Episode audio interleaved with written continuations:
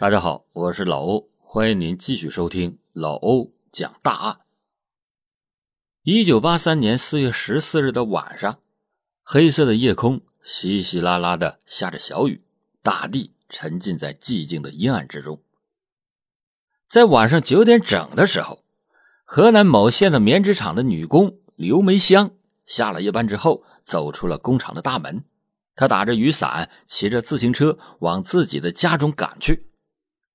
当刘梅香走到县劳动服务公司围墙西南角的南北便道的时候，突然有一个黑影从树后窜了出来，将他拽下了自行车，然后拖到了一旁的草丛中。惊魂未定的刘梅香被强奸之后，一再保证自己不会去告发对方，希望对方能够放过自己。然而。丧心病狂的凶犯还是害怕刘梅香去报警，于是就掏出了尖刀，刺进了她的胸部。之后，凶犯趁着小雨，迅速的消失在茫茫的夜幕之中。当刘梅香苏醒以后，强忍着胸口的疼痛，冒着雨拼命的奔跑，并且高声的大喊：“救人呐！救人呐！”当刘梅香。挣扎着跑到了县劳动服务公司的大门口，进了小门之后就跌倒在地。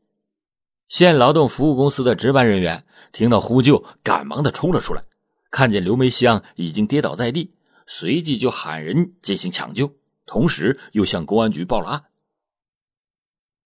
派出所的民警接到报警以后，和医院的急救车迅速的赶来，但是。尽管在急救车上就采取了止血措施，拉到医院又抢救了大半天，最终因为失血过多，刘梅香没有说上一句话就断气了。救人呐，这是刘梅香留给这个世界的最后一句话，这句话久久的回荡在听见他呼救的人们心中。很多年来，县城群众的生活一直都十分的平静。从来也没有发生过如此惊心动魄的杀人案。刘梅香，二十二岁，是县棉织厂的女工，新婚不久，平时的工作表现良好，也没有发现她和其他人有着明显的经济纠纷和感情纠葛，只是新婚不久，经常的和丈夫吵架。县公安局派侦查人员赶赴现场。从县劳动服务公司大门勘察到路边的草丛，在草丛处发现了一趟凶犯逃离现场进入麦地的足迹，当夜就调来了附近两地市的警犬，进行了警犬追踪。因为当时下着小雨，麦棵高，麦垄厚，警犬追踪的效果并不是很理想。县委和县政府要求县公安局立即的成立专案组，尽快的破案。案情很快上报到河南省公安厅，厅领导当即就做出了指示，同时命令足迹鉴定专家郑德才迅速的前往，协助案发地的公安机关尽快的侦破案件。郑德才是河南赫赫有名的刑侦专家。四月十七日，郑德才赶赴案发地，随即就进行了周密的现场复查工作。郑德才顺着犯罪嫌疑人遗留的还没有被破坏的足迹，经过麦地，翻过围墙，穿过树林，断断续续的追踪了一千六百多米。足迹开始是穿解放鞋的足迹，后来又变为赤脚的足迹。顺着此趟足迹，一直追到了鹤坪村的一条南北街上，足迹又从北端进去之后，快到南端的时候。竟然消失了。在追踪的途中，郑德才发现有几段足迹比较清晰。在县公安局技术人员的协助下，他对每段清晰足迹的步幅、步态进行了认真的测量记录。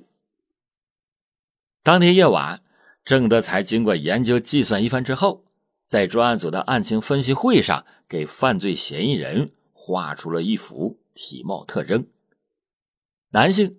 年龄在十八岁到二十八岁之间，身高一米六九左右，体态中等，走路微微的低头，上身稍稍的前倾，略微的左右晃动，身体结构基本匀称，作案的时候身穿焦作某鞋厂生产的四十一码民用解放鞋。专案组办案民警根据郑德才提供的画像，整整排查了一个星期，围绕着犯罪嫌疑人的足迹，在鹤坪村连续的排查了六名嫌疑对象，其中一名就是死者的丈夫。死者刘梅香的丈夫叫王立全，是他们县公安局副局长的叔叔，副县长的表弟。经过调查，王立全。原本不愿意和刘梅香结婚，因为家庭的干预，勉强同意结婚。两个人结婚之后，很快就产生了隔阂，夫妻之间是非打即吵，近期还闹着要离婚。因此，许多的民警认为王立全为了逃避罪责，故意伪装外人强奸杀人作案，嫌疑最大。郑德才此时提出了自己的观点。对侦查排除的六名嫌疑人，究竟谁才是真正的犯罪者？他说：“我需要对每个人进行足迹检验鉴定之后，才能最终确定。”办案民警立即的传唤了王立全，郑德才很快提取了王立全的鞋子和行走足迹的样本，经过认真的检验，认为王立全的足迹步法特征与现场的足迹不符。建议排除王立全的嫌疑。办案民警随后又传唤了其他五个人，但是都因为足迹步伐特征与现场足迹不符，被郑德才否定。四月二十二日，办案民警又提供了第七个嫌疑对象，这个嫌疑对象叫刘大友。专案组顿时是眼前一亮，刘大友，鹤坪村的村民。二十五岁，平素就有个劣迹，尤其是在案发的当天晚上，去向不明。经过县公安局技术人员的初步检验，刘大友的步伐特征、走路姿势和现场的足迹非常的接近，加上具有作案的时间、条件等因素，疑点也不少。更加让人振奋的是，经过初步的询问，刘大友大体提供了自己的作案过程。基本上没有什么漏洞。一时间，专案组上上下下都认为刘大友必定是犯罪嫌疑人。技术人员提取了刘大友的行走足迹样本，刘大友呢也非常的配合，甚至还有点得意洋洋的。在分析会上，郑德才再一次提出了自己非常独特的看法。他说：“啊，我检验刘大友的单个足迹的时候。”发现与现场足迹特征有细微的差别，现在认定此人就是犯罪嫌疑人，理由不足。我建议暂时排除他的嫌疑，大家尽快的去排查新的嫌疑对象吧。此言一出，众多干警是一片哗然。鹤坪村的范围就这么大，已经排除了七个对象，没有再可以排查的了。郑老师，你是不是再仔细的比对检验一下刘大友的足迹呀？郑德才非常肯定的说：“请相信我，我和你们一样，工作都是非常认真的。我也知道大家不是因为偷懒，而是确实坚信七号对象就是犯罪嫌疑人。但是，我还是希望各位同仁再费些心，忙一些日子，扩大排查的范围。我们的刑侦工作不能容许出现一点点的差错，否则就会造成冤假错案。”对于受冤的个人来说，这是他一生都没有办法挽回的灾难。一个星期过去了，新的对象也排查不出来。此时，更多的人认为七号对象刘大友就是作案分子，物证、口供全都有了。如此明显的案情，谁还能够不相信呢？专案组负责的同志多次的和郑德才交流检验的结论。其目的呢，就是想让郑德才相信他们的判断，并且认定七号对象就是犯罪嫌疑人。一位技术权威人士打保票的说：“老郑，你就认定七号吧，绝对不会有错的。错了，我负责一半的责任。”郑德才说：“既然你们都认定是七号，而且一定要我签字的话，我要亲自给七号再做一次足迹的样本提取，重新的检验鉴定一次。就在亲自提取刘大友足迹样本的时候，郑德才发现了他工作职责之外的事情。他立刻的把自己发现的情况向县公安局提出了建议。他说：“啊，经过再次的提取足迹，我不仅不能够认定七号，而且怀疑七号对象刘大友有可能具有精神分裂，建议你们对他进行精神状态的鉴定。”很快，鉴定结果就出来了，刘大友果然患有精神病，虽然不太严重。但是他非常的善于遐想，他的交代根本就不能作为真实的口供。一起冤案就这么被郑德才的认真负责的精神给化解掉了。他的工作态度使专案组下定了重新排查嫌疑对象的决心。此时，很多的干警都不再吱声了，而是转身投入到了更加繁忙的排查工作。就在这时。县城北部附近的一个工业区的宿舍楼，一间宿舍里边，同宿舍的三个女工又经历了一场午夜惊魂。女工刘某遭遇到了强奸，被重伤在宿舍；女工王某趁着凶犯在强奸刘某的时候夺路而逃，跑出了宿舍楼；女工林某在随后准备逃出宿舍的时候，不幸被凶犯追上，杀死在了楼梯口处。逃出来的女工王某向办案的民警哭诉说：“啊，晚上下着大雨，十一点多了，我和林某都已经睡着了。这时候，同宿舍的刘某敲门，说啊，他忘带了钥匙，是我去开的门。但是一个男的跟着冲了进来，他关上了房门，亮出了一把尖刀，叫我们谁都别动，不许说话，谁要是说话就杀死谁。我们三个人都吓坏了，坐在床上不敢动。”然后他就翻出了我们的鞋子，抽掉了鞋带，将我们的手脚全都给捆了起来。他还搜走了我们三个人的钱包，还有林某包中的一个存折，说是一会儿要去取钱。他又向我和刘某要存折，我也给了。刘某说没有，他就用刀在他的脸上划了一下，刘某的脸立刻就流血了，然后才把钱包给了他。但是那个男的当时没有走。翻出了一瓶矿泉水，开始坐在椅子上慢慢的喝。这时，我偷偷的看了他几眼，好像是一个乡村人，二十来岁，中等个子，留了个鸡窝头，走路的时候上身向前探着。那个男的喝完矿泉水，找出了一片创可贴，给刘某贴在了脸上。我们谁都不敢说话。他自己说啊，他也很倒霉，又赶上了下雨，说他一个人生活很艰苦，说他小时候经常受到别人的欺负。后来，他就命令我和林某躺在自己的床上睡觉，不许偷看。他就把刘某按倒在了床上，然后拉上了我们之间的布帘。我听到脱衣服的声音，我就弯腰从布帘下边看过去，只见刘某在挣扎，那个男的在动，刀子也不知道放在什么地方。我非常的害怕，就悄悄的用嘴咬开了自己手上的鞋带，然后解开了脚上的，大概解了能有十多分钟才解开。这时候，林某也在解鞋带。我打开房门，一下子就跑了出去，一直跑到院子大门口的保安室，拍着门大声的喊：“来人呐，救命啊！”三个保安听到我的喊叫，全都出来了。我向保安说了情况，他们就带着棍棒跑了过去。但是后来发生的事实，并不像女工王某想象的那么顺利。王某的开门奔跑被凶犯发现，此时林某也正要开门逃跑。凶犯提上裤子，追上了正要逃出门外的林某，猛地刺了几刀。由于衣服不整，凶犯没有前去追赶王某。随后，凶犯迅速的穿好了衣服，威胁依旧躺在床上的刘某说：“我早已经杀过人了，不想再杀了，想要点钱。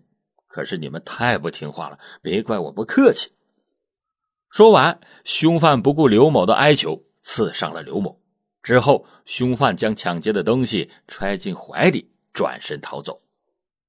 刚刚出门，凶犯正好听见两名保安的脚步声，并且看到了手电筒晃动的光影，就潜到了楼梯口的黑暗处。等到两名保安冲过去之后，他赶紧的下楼，又与第三名保安相遇。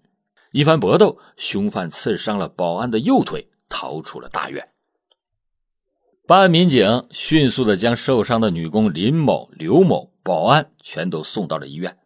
不久，女工林某也因为伤势太重、失血过多，死在了急救室。由于抢救的需要，大量的人员进入到了现场，对犯罪嫌疑人现场足迹的提取造成了很大的困难。经过勘验现场，办案民警在室内提取了两枚较为模糊的犯罪嫌疑人的足迹，在楼梯口外边还发现了一趟隐隐约约逃走的足迹。足迹一直到公路旁边就消失了，因为下着大雨，不等办案民警提取样本，那趟逃走的足迹就在雨水的冲刷之中无影无踪了。由于犯罪嫌疑人说过似乎与四幺四女工被杀案系些相关的话语，就比如又赶上下雨了，我早已经杀过人了之类的话，加之此人的相貌特征。也与郑德才对四幺四案件分析一致，县公安局决定将此起案件与四幺四女工被杀案并案侦查。有了现场目击者对犯罪嫌疑人的描述，专案组开始在全县范围内对凶犯进行搜捕。办案民警组织当地的民兵群众，开始了大面积的排查工作。大雨渐渐停了。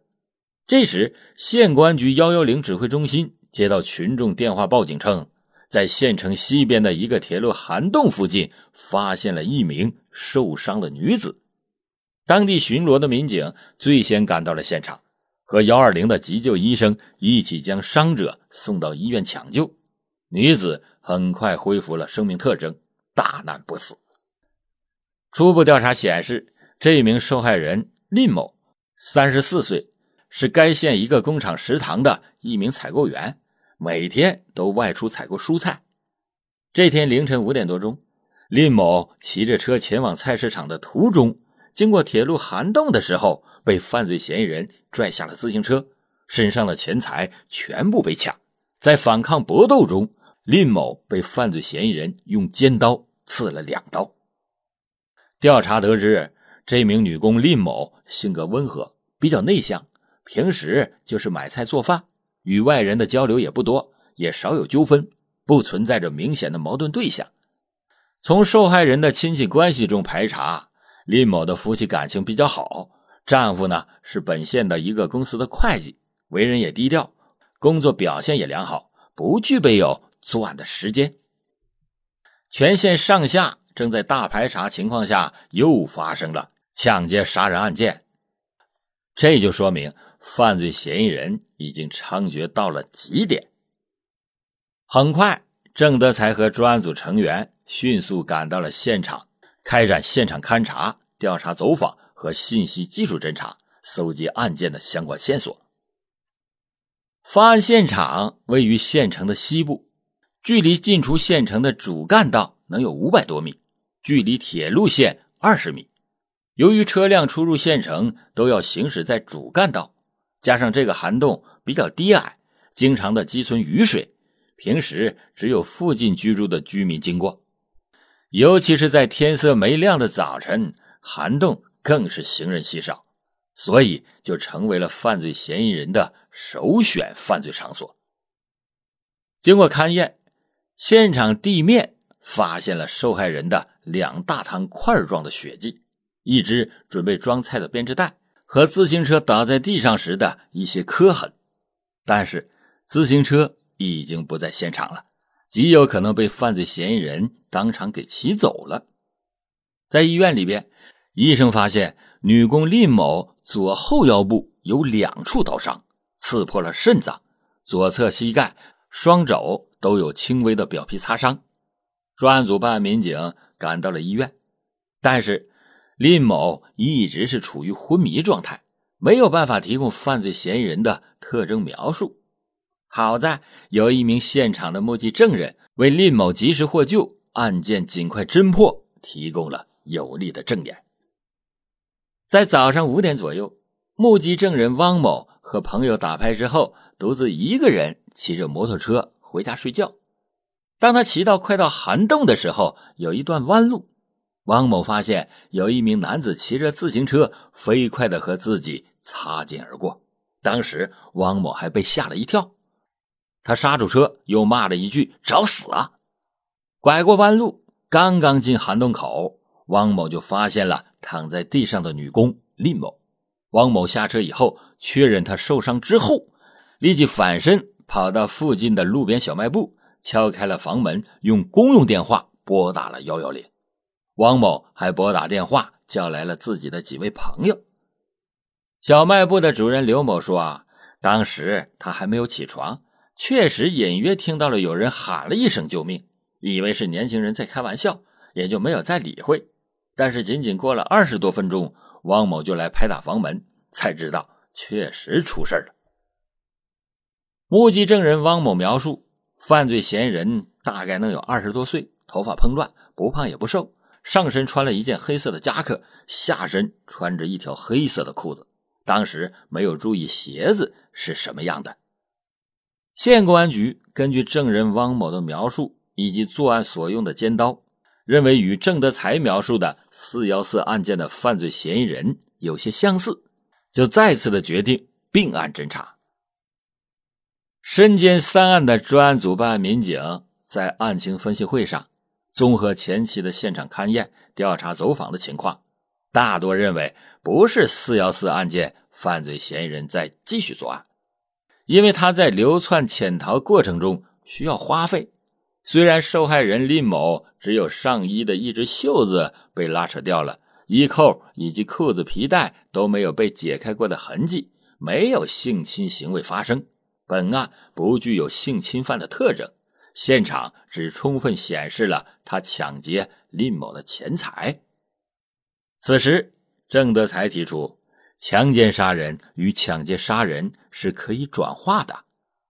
根据目击证人汪某对骑车人的描述与前案受害人王某对嫌疑人的描述，两案的犯罪嫌疑人很有可能就是一个人，而且极有可能就是四幺四案件的犯罪嫌疑人。因为他在流窜潜逃的过程中需要经费，他建议全体的办案民警积极的会同治安大队，对全县的录像厅、旅店进行调查了解，查找可疑的信息，而且还要进一步的发动群众查找举报这一嫌疑人。中午十二点的时候，刚刚结束了分析会，还没等专案组负责人喘口气，办案民警气喘吁吁的就来到专案组报告。根据群众举报，我们在县城西部的一处街心花园，也就是距离铁路涵洞案发现场三公里处，发现了一名与铁路涵洞案发现场目击证人描述的形象非常接近的男子，正在一家小酒店里边喝着酒呢。他二十多岁，头发蓬乱，身高体貌年龄符合案发前目击证人的描述，但是唯一有不同的是服装。他的下身穿着一条灰色的裤子，上身穿着一件崭新的，上身穿着一件崭新的白色夹克，脚上还穿着一双崭新的皮鞋，显然这都是刚刚购买的。我们把他给扣留了。办案民警把这名男子带到了专案组，经过询问，男子说啊，自己名叫宋小明，是县城关鹤村的村民。专案组的领导和郑德才一听之后是眼前一亮，鹤平村这个名字对于他们来说那再熟悉不过了。嫌疑人宋小明是鹤平村有名的大老实人，性格内向，从来也不和别人争长论短。有时候本村的同龄人歧视他、挖苦他几句，他都是听之任之，从来也没有发现他有过任何的劣迹。虽然有的时候。他的行为稍稍的与众不同，就比如看女人的视线就比较死板，但是村里人都认为他稍微有点神经质，都不以为然。因此，在四幺四发案之后，就没有把他列为犯罪嫌疑人。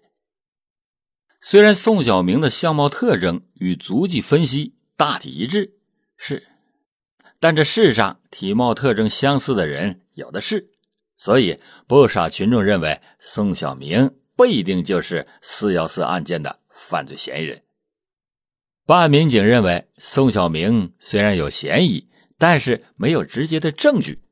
经过慎重考虑，请局领导同意之后，对宋小明先予以隔离审查，待足迹鉴定等有了明确结论之后，再系统的审讯。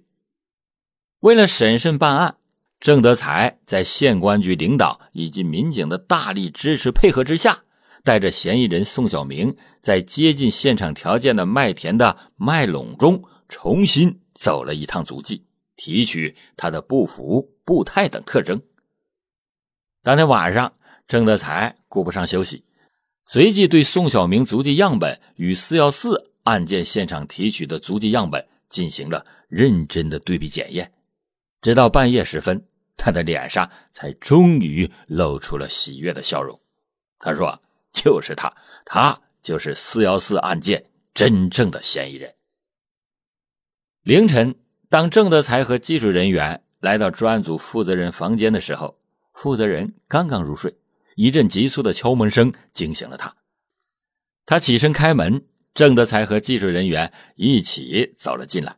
兴奋地将石膏足迹放在了负责人的办公桌上，分析着说：“特征完全一致，他就是真正的作案者。”报喜的电话迅速地传遍了专案组的每一个成员，专案组立刻的安排警力对宋小明展开了突审。在检验做了认定结论之后，对宋小明突审的同时，郑德才又全力以赴地投入到了。制作鉴定书的过程，很快，他出具了足迹鞋印鉴定书和足迹赤足印鉴定书以及足迹步幅特征三份同一认定鉴定书。这个宋小明是县城关鹤坪村的村民，二十一岁，身高一米七一，走路有点低头，上身还有点前倾，这就和郑德才在先前分析推断的基本一致。经过了三天三夜的紧张突审，犯罪嫌疑人宋小明，尽管在开始还百般的狡辩，或者是以不说话进行抵赖，但是后来在科学证据的面前和充满胜利信心的办案人员强大的攻势之下，最后不得不交代了三次抢劫、强奸、杀人的罪恶事实。根据宋小明的交代。办案民警在杂草丛生的下水道边草丛下面找到了他作案使用的尖刀，这把尖刀的长度、宽度、刀刃的形状与受害人身上遗留的创面完全吻合。办案民警还按照宋小明的交代，在野外找回了被他扔掉的那双解放鞋。至此，四幺四案件的真相得以完全的解开。一九八三年九月二十日，一声枪响结束了宋晓明可耻的生命。好了，感谢您今天收听老欧讲大案。老欧讲大案，警示迷途者，唤醒梦中人。